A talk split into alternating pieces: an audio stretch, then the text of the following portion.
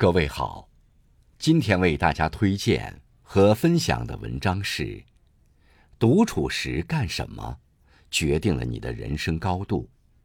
作者：轮回。感谢刘鹏先生的推荐。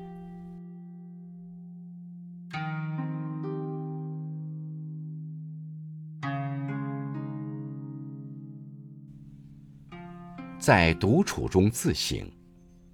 有人说，当一个人独处时，才能从喧嚣中找回自己，才可以完全成为自己。独处不是孤独，而是沉淀自己。一个人独处，不是丢下一切后躲起来，而是学会与自己相处，让自己的内心在喧嚣中寂静，在烦躁中沉淀。让自己从忙碌中跳出来，好好看清自己，思考自己要走的路。茫茫人海，纷纷扰扰，一个人最好的状态，就是能在喧嚣中懂得适时退却，找到真实的自己。当你学会在独处中自省，经历抽丝剥茧，终将完成破茧成蝶的重生。在独处中自愈。有人说过，一个人的灵魂，只有在独处中，才能洞见自身的澄澈和明亮。每个人的人生，都会经历或多或少的痛苦时期，那段时期别人走不进去，只能靠自己走出来，这就是我们常说的自渡。自渡的方式很多，独处便是其中之一。人生之路，起起落落。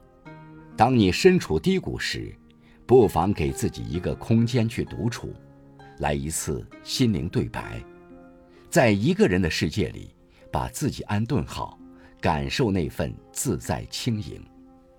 那些灰霾的日子，终会慢慢过去，那颗疲惫的心，也会在独处中自愈。在独处中成长。年轻时，我们总是向往热闹，渴望在人群中找到依靠。直到后来才明白，真正厉害的人，不会从别处找寻人生的意义和价值，而是在独处中成为更好的自己。懂得利用独处时光的人，往往更容易有所收获。因为很多东西都需要靠独处去成就，比如读书和运动，这些永恒的增值方式，都是在独处中成为一个人前进的阶梯和捷径。越出众的人，越能在独处的过程中丰盈自己，不断成长。学会在无人问津的日子里去精进，在缄默的时光里去蓄力。你会慢慢在自己身上发现意想不到的变化，悄悄实现逆袭。